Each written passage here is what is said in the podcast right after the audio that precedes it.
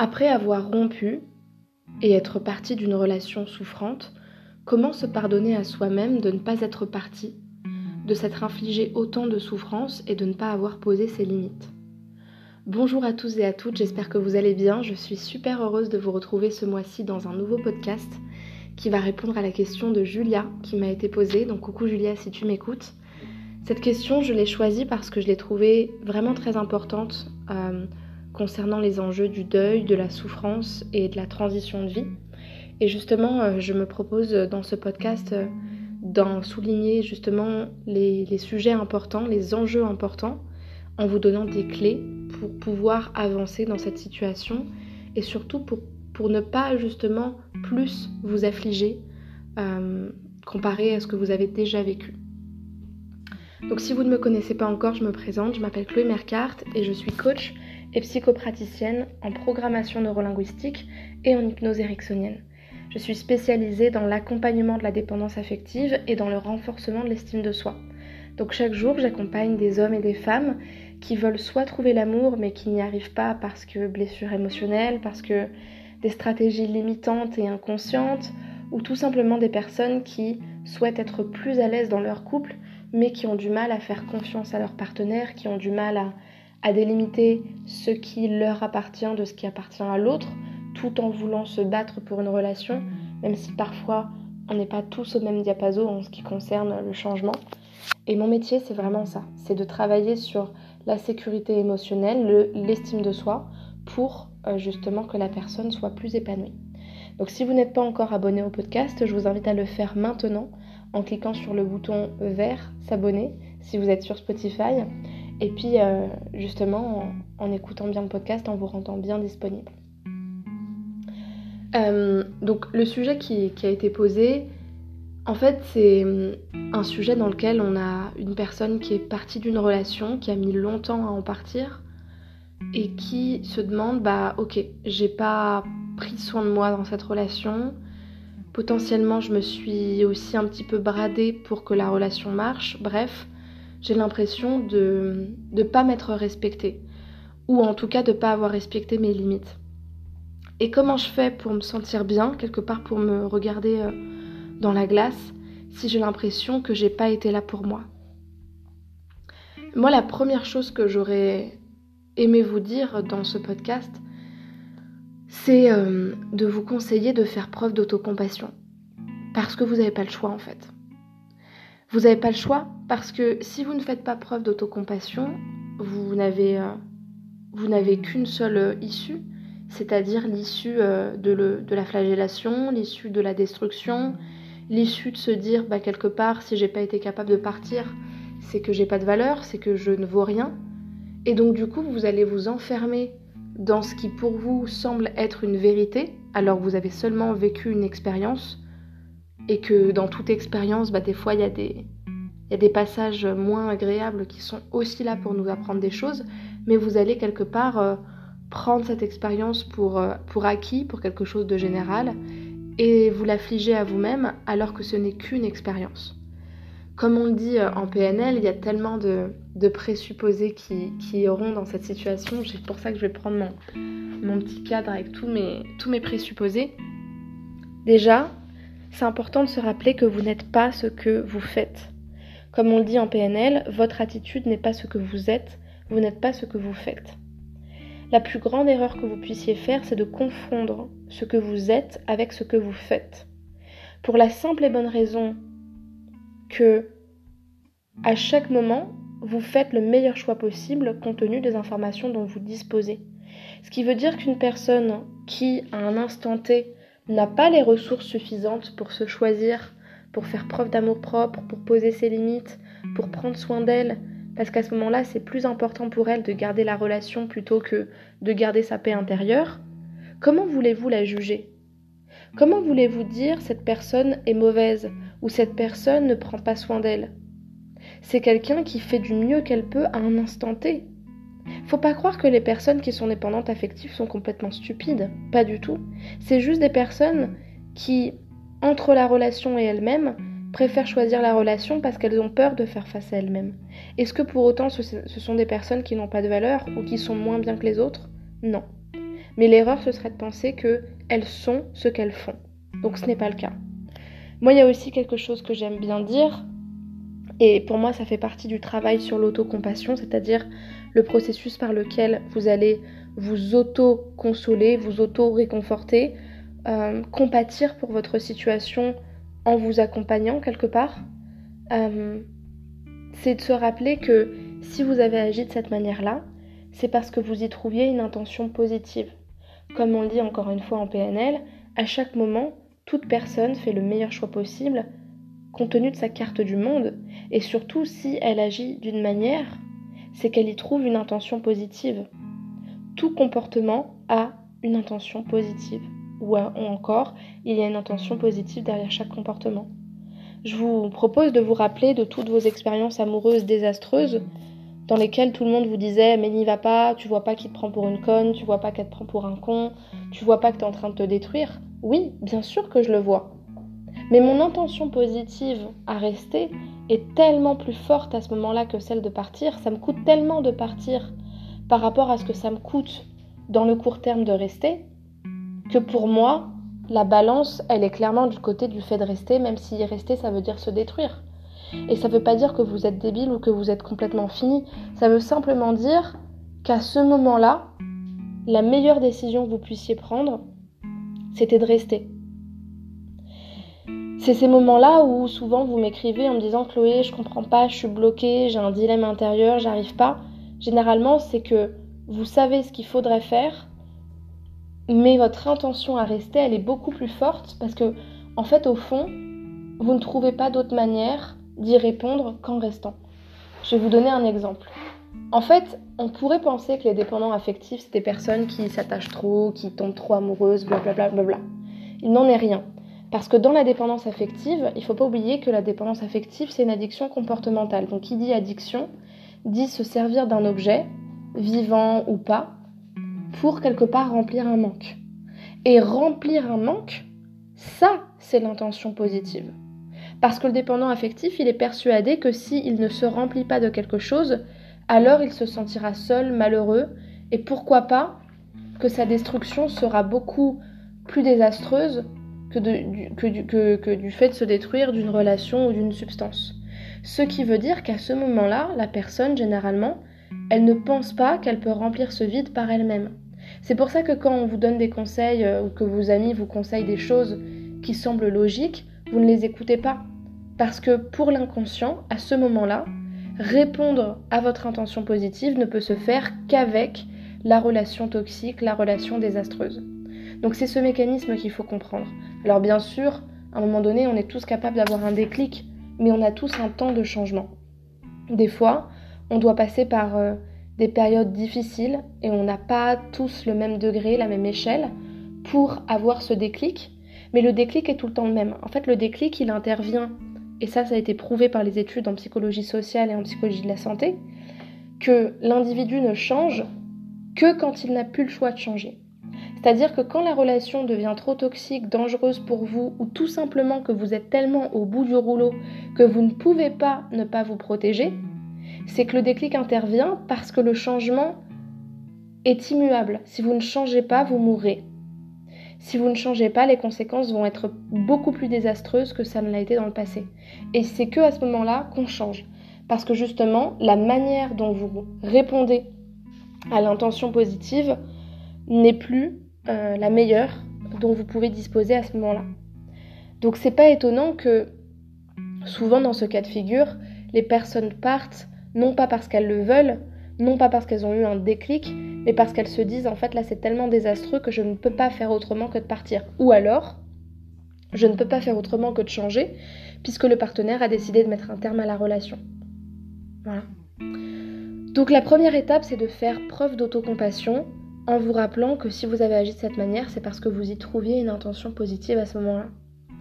La deuxième étape, euh, c'est d'identifier ce que vous ressentez grâce à un outil qui s'appelle le pattern structurel des émotions.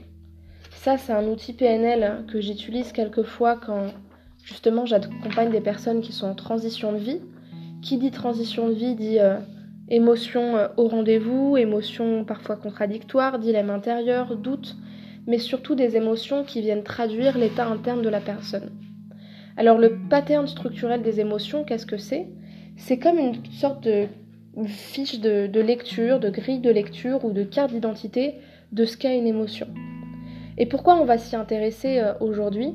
Parce que une émotion, même si elle est désagréable, elle est toujours porteuse d'un message important, quelle qu'elle soit. Et aujourd'hui, le problème, moi je trouve de 80% d'individus, dans mes coachings je le vois, euh, c'est que les gens ne veulent pas ressentir les émotions désagréables. Alors vous allez me dire, bah, c'est logique, on va pas souffrir. Oui, mais en fait, en évitant la souffrance, c'est comme si vous souhaitiez détourner le problème sans comprendre que c'est en passant dans le problème que vous pourrez sortir de cet épisode-là. Aujourd'hui, les gens attendent des coachs qu'on vous donne des médicaments ou, des, solutions magiques pour être parfait et être invulnérable. Mais vous vous rappelez pas que la vie, c'est pas ça en fait. La vie, c'est pas euh, être invulnérable et être parfait à chaque moment. La vie, c'est justement être capable de, de, faire une, une, introspection, également ce qu'on appelle le phénomène d'interoception, pour se comprendre. Et c'est parce que vous allez comprendre en quoi c'est important pour vous de ressentir ce que vous ressentez que vous pourrez le traverser. En d'autres termes, une personne qui vient me voir en me disant Chloé, je veux pas souffrir de ma rupture, euh, je me suis comportée comme une merde, j'en ai marre de souffrir, bah en fait, moi je peux pas faire autrement que de lui dire écoute, je comprends que tu veuilles pas souffrir, mais ta souffrance elle est importante. Parce que si tu la ressens, c'est pas que ton inconscient euh, veut pas que tu changes, c'est parce que c'est important pour lui, pour évoluer, de ressentir cette souffrance. Elle n'a pas été ressentie tout le long de la relation. Comment voulez-vous changer sainement, être des individus sains, si vous n'acceptez pas de passer par des périodes désagréables Donc pour identifier euh, vos émotions, donc il y a deux outils, il y a le pattern, structurel des émotions, mais il y a aussi la stratégie des 7, des 7 P. La stratégie des 7 P, c'est une stratégie qui vous permet euh, d'identifier euh, quelle émotion est là. Donc la chose première que vous allez faire, vous pouvez le noter sur une feuille, c'est justement d'écrire, ok, quelle est la situation émotionnelle? Donc en fait, qu'est-ce que je ressens précisément? Vous allez pouvoir le décrire sur une feuille, qu'est-ce qui vous met dans cette situation-là?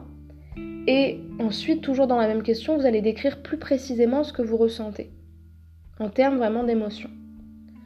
Ensuite, la deuxième étape, ça va être justement de pouvoir lister les différentes émotions qui composent cette expérience émotionnelle.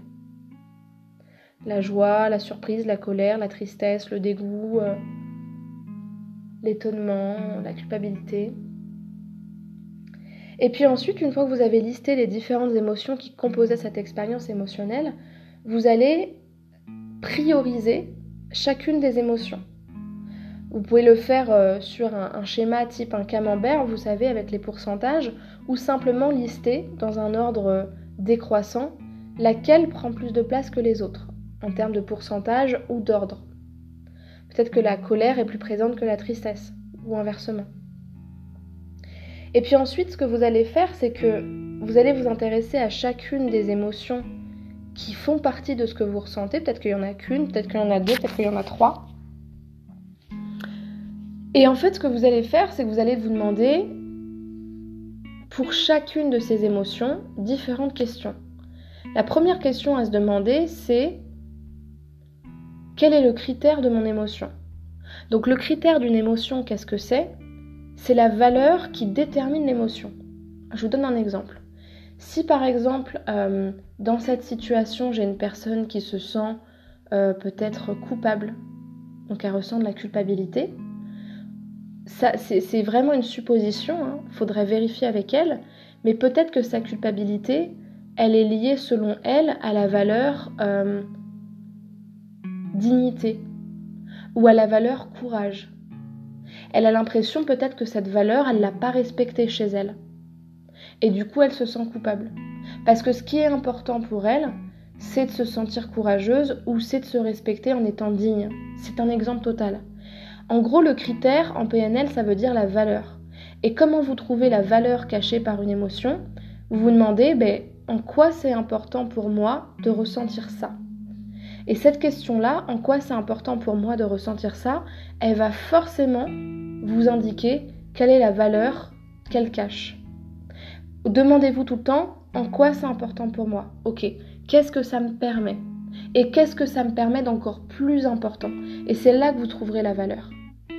Une émotion, comme un état, comme une pensée, ça cache toujours des valeurs. Parce que les valeurs, c'est des gros blocs de croyances qui sont importants pour nous, des sortes de grands buts, des directions de vie qui dirigent euh, la manière dont on se représente notre réalité et la manière dont on l'hallucine et dont on la perçoit. Ensuite, vous allez vous demander, est-ce que cette émotion, bah justement, euh, qui est générée par ce critère-là, est-ce que cette émotion, elle est plutôt violée, insatisfaite, satisfaite ou excédée? Par exemple, dans l'euphorie, l'émotion est excédée. Dans la joie, c'est satisfait. Dans euh, la colère, ça peut être insatisfait. Et peut-être que dans l'irrespect, ça peut être violé. Ça dépend vraiment de ce que vous avez ressenti et de ce que vous ressentez encore à l'heure actuelle. Mais l'idée, c'est de se demander quel est le statut de cette émotion? Comment elle est cette émotion? Ensuite, vous allez vous demander est-ce que vous êtes en accord ou en désaccord avec cette émotion? Quand je suis dans la culpabilité, généralement, je suis plutôt en désaccord avec moi-même. Mais je peux être en accord avec l'émotion. C'est vrai que je me sens coupable. Mais du coup, je crée un fossé entre, mon émotion et ma relation à moi-même. Ensuite, vous allez noter justement, euh, est-ce que cette émotion, elle est localisée à un endroit particulier de votre corps, par une image, par un symbole, par une couleur? Est-ce qu'elle bouge en vous? Et quel est son tempo Lent, modéré, rapide ou inégal? Quelle est son, intensité Faible, modérée ou forte? Est-ce que c'est une émotion qui a tendance à, à vous éloigner de quelque chose ou à vous faire aller vers quelque chose? Par exemple, quand je me sens en colère, quand on ne me respecte pas, moi j'ai tendance à vouloir... Euh, quand je suis en colère, j'ai peut-être tendance à vouloir peut-être aller vers la confrontation et l'agression, ou alors m'éloigner de la personne. Mais pour, la colère, je pense que c'est plutôt, en ce qui me concerne, aller vers. Et puis après, vous pouvez noter l'implication. L'implication, c'est dans cette émotion, est-ce que vous en êtes passif ou actif? Euh, Ou en tout cas, est-ce que vous vous sentez actif ou passif? Quel est votre degré de contrôle personnel par rapport à l'émotion? Est-ce que je me sens victime de ma colère Ou est-ce que je me sens acteur de ma colère? Est-ce que je me sens victime de ma culpabilité ou actif, active de ma culpabilité? Et en fait, déjà en faisant ça, vous allez faire un excellent travail d'interoception, justement, non plus en, étant, j'allais dire, dans une sorte d'hallucination sans fin de ce qui s'est passé, parce que ça aussi, ça nous enferme. Cette description infinie de il a fait ça, j'ai fait ça, ça, ça s'est pas passé, j'ai fait ci, j'ai fait ça. Ok, mais ça, ça vous permet pas de vous regarder. C'est une autre prison, en fait. La prison. Euh, de, de, la description de la rupture ou de la relation. Parce que ça ne vous permet pas de vous rapprocher de vous. Et la seule chose que l'on cherche à chaque fois, c'est à se rapprocher de soi-même, en fait. C'est toujours, ça que l'on cherche. Je vous invite à, vous remarquer euh, quand, vous pensez à vos ruptures amoureuses ou, ou à des personnes qui vous ont fait ressentir des choses particulières, c'est toujours soi qu'on cherche dans l'autre. C'est toujours à comprendre qui on a été, pourquoi on a été comme ça, Qu'est-ce qui était important pour nous Qu'est-ce qu'on a cherché En essayant peut-être, euh, en se rappelant cette histoire, de rechercher une sorte de sens à tout ça. Donc en faisant directement euh, un exercice d'introspection par rapport à vos émotions, vous pourrez justement, euh, comment dire, mieux comprendre ce que vous avez ressenti, ce que vous ressentez aujourd'hui et en quoi c'est important pour vous. Et je vous rappelle cette question qui est super importante. Moi, c'est une question que je pose tout le temps à mes coachés. Quand justement il y a, une difficulté émotionnelle, c'est dans tous les cas de demander à la personne en quoi c'est important pour toi de ressentir ce que tu ressens. Parce que tant que vous n'êtes pas connecté à vos émotions et tant que vous ne les acceptez pas, elles ne partiront pas, elles vont se renforcer, ou alors vous allez complètement refouler la chose et vous allez euh, justement vous, sentir bloqué et avoir des traumatismes liés à ça. Et enfin, ce que vous pouvez faire, c'est vous écrire une lettre à vous-même ou écrire une lettre à l'autre, comme vous préférez. Moi, j'aime bien faire les deux. C'est très important pour moi et pour mes clients, c'est quelque chose qui marche bien pour euh, surmonter des, des, transitions. Pas forcément une lettre qui dit tout de suite euh, bah c'est bon, je ressens plus rien, je suis passée à autre chose. L'idée c'est juste de dire à l'autre, de vous dire à vous-même ce que vous n'osez pas vous dire des fois à voix haute ou dans votre tête ou auquel vous ne croyez pas. Il y a tout le temps des moments comme ça où on peut se, se donner des messages qu'on n'ose pas se dire à d'autres moments qu'on n'ose pas s'avouer. Moi, je sais que dans mes lettres, par exemple, ou dans mes lettres à mes ex que je n'envoyais jamais, ou à moi-même, d'ailleurs, je dois les avoir encore euh, dans mes bureaux, je dis tout le temps quelque chose du type euh, à la fin, bah voilà, on, va partir, on va, s'occuper de nous, je vais m'occuper de moi, alors euh, le temps va passer, les, les, mois, les années vont passer, un jour je m'en souviendrai même plus, mais aujourd'hui, aujourd'hui je sais que tu souffres et que c'est important pour toi de, de comprendre pourquoi tu as été comme ça dans cette relation. Ou alors en m'adressant à l'autre en disant écoute, aujourd'hui je souffre, mais. Et, aujourd'hui c'est important pour moi de, pleurer la nuit en pensant à toi parce que, ça me rappelle que je t'ai aimé ou que j'ai été super attachée à cette relation. En fait, peu importe ce que vous lui dites, ce qui est important c'est que vous, vous vous autorisiez pleinement à quelque part être un petit peu dans une sorte de délire d'attachement. On a tous un délire d'attachement, quelque chose qu'on n'a jamais particulièrement avoué à l'autre, mais qui était là, enfoui, dans la relation. Quelque chose qu'on cherchait. Moi, ce que j'ai toujours cherché dans mes relations avec les hommes, avant de rencontrer mon conjoint et avant de travailler sur moi, c'était, je pense, la sensation de, de vouloir me trouver moi-même, je pense, à travers mes relations. J'ai toujours tout fait pour satisfaire les hommes avec qui j'étais, afin de pouvoir me trouver moi-même, afin de pouvoir demander à un homme de me rendre heureuse pour que dans la finalité je puisse moi-même, dans cette relation, me trouver, ou trouver une quelconque image que je puisse m'approprier. Et du coup, quand on m'arrachait cette relation, j'avais l'impression de perdre totalement tout ce que j'avais investi en termes de temps, d'émotion, d'attachement, et de ne plus pouvoir me connecter à moi-même. Donc c'était important pour moi dans mes lettres, plutôt que de reprocher à l'autre, euh, en effet, ce qu'il n'avait pas fait ou ce qu'il avait fait, de surtout noter et écrire à quel point c'était important pour moi d'être dans cette relation parce que j'avais la sensation de pouvoir accomplir quelque chose pour moi-même et par moi-même. Même si c'était pas forcément bien, pour moi c'était important. Et ce deuil devait être fait à ce moment-là, de cette manière-là. Et enfin, dans une troisième étape, quand vous n'arrivez pas à passer à autre chose, j'ai vraiment envie que vous puissiez euh, questionner votre croyance limitante profonde en vous demandant, bah, quand j'arrive pas à passer à autre chose par rapport à ça, qu'est-ce que je crois vrai à propos de moi, à propos des autres, à propos, à propos de mon mérite à être aimé? Qu'est-ce que je crois vrai quand je suis dans cette souffrance et que je n'arrive pas à passer à autre chose? Est-ce que c'est absolument vrai? Est-ce que ce n'est pas une, une, croyance rigide, extrême ou illogique. Quelque chose qui est absolument vrai, c'est quelque chose que l'on peut prouver euh, par des actes objectifs, des constats. Et puis ensuite, vous pouvez vous poser les questions suivantes. Cette croyance, est-ce qu'elle est ressource pour moi? Est-ce qu'elle me permet d'avancer? Est-ce qu'elle me permet de me sentir bien? Est-ce qu'elle me permet de bien gérer la situation? Et surtout, quelles vont être les conséquences de cette croyance sur ma vie si je ne la change pas et si quelque part je la garde comme vraie? Quelles vont être les conséquences? Et une fois que vous avez répondu à tout ça, vous pouvez vous demander quelle est mon intention vis-à-vis -vis de moi-même? Ou quelle est la croyance plus objective, plus ressource, plus permissive que je peux trouver et qui me ferait réussir, qui me permettrait de m'aimer ou de me pardonner. Ce que vous pouvez tout à fait faire aussi, c'est tout à fait euh, écrire une lettre dans laquelle vous vous pardonnez à vous-même. C'est complètement possible. Parce que se pardonner, en fait, finalement, pour conclure sur ce sujet, se pardonner, c'est une autorisation qu'on se donne, c'est une permission qu'on se donne. En fait, personne ne vous dit que vous ne pouvez pas vous pardonner, il n'y a que vous qui ne voulez pas vous pardonner.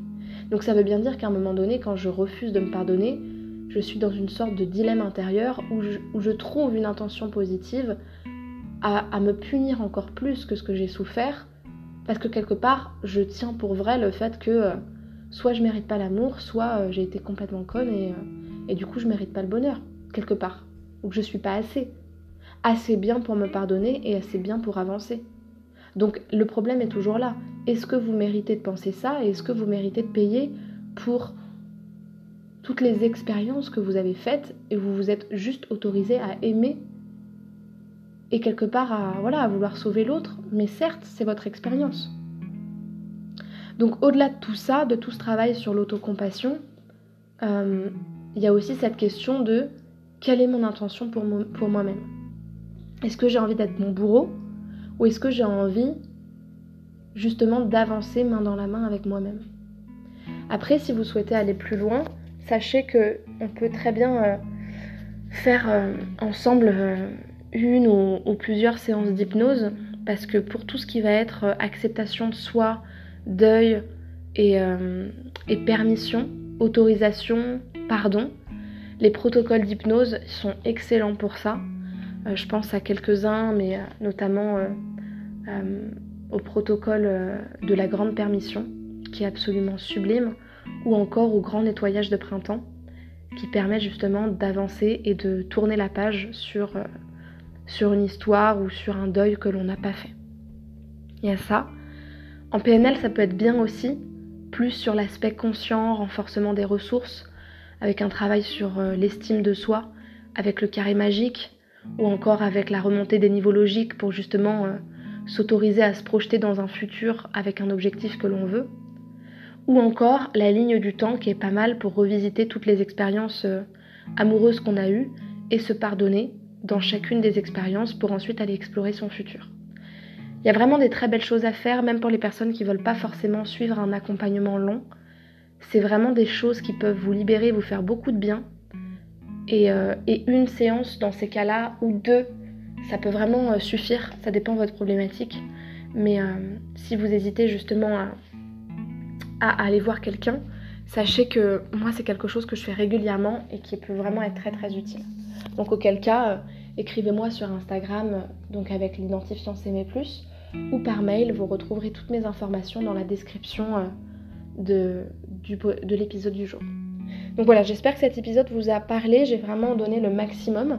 Je vous invite à me laisser 5 étoiles pour euh, m'encourager à continuer à vous proposer ces podcasts et aussi me dire que ça vous plaît et pouvoir euh, euh, les, euh, propager autour de vous pour que le podcast soit plus écouté et, plus, renforcé, plus, plus déployé. Donc ça, ce serait super. Et puis je vous invite aussi à me rejoindre sur les réseaux sociaux. Pouvez me rejoindre sur, sur Instagram, sur YouTube, sur TikTok. C'est toujours S'aimer Plus. Et vous avez vraiment différents, différentes ressources, différents posts, live, story tous les jours euh, avec encore plus de contenu pour vous aider à cheminer justement dans votre euh, évolution personnelle. Donc je vous remercie pour, euh, pour votre attention. Sachez également que pour les femmes célibataires qui veulent refaire leur vie, j'ai une formation spéciale qui, qui, est offerte et qui est un premier pas de cheminement personnel avec des outils de coaching et des vidéos pour vous expliquer les, différents, les différentes étapes de la vie amoureuse et des relations entre hommes et femmes.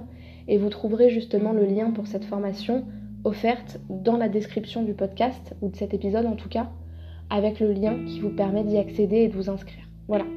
Je vous souhaite une très bonne journée et puis je vous dis euh, au mois prochain pour un prochain podcast. Merci pour votre écoute et à très bientôt.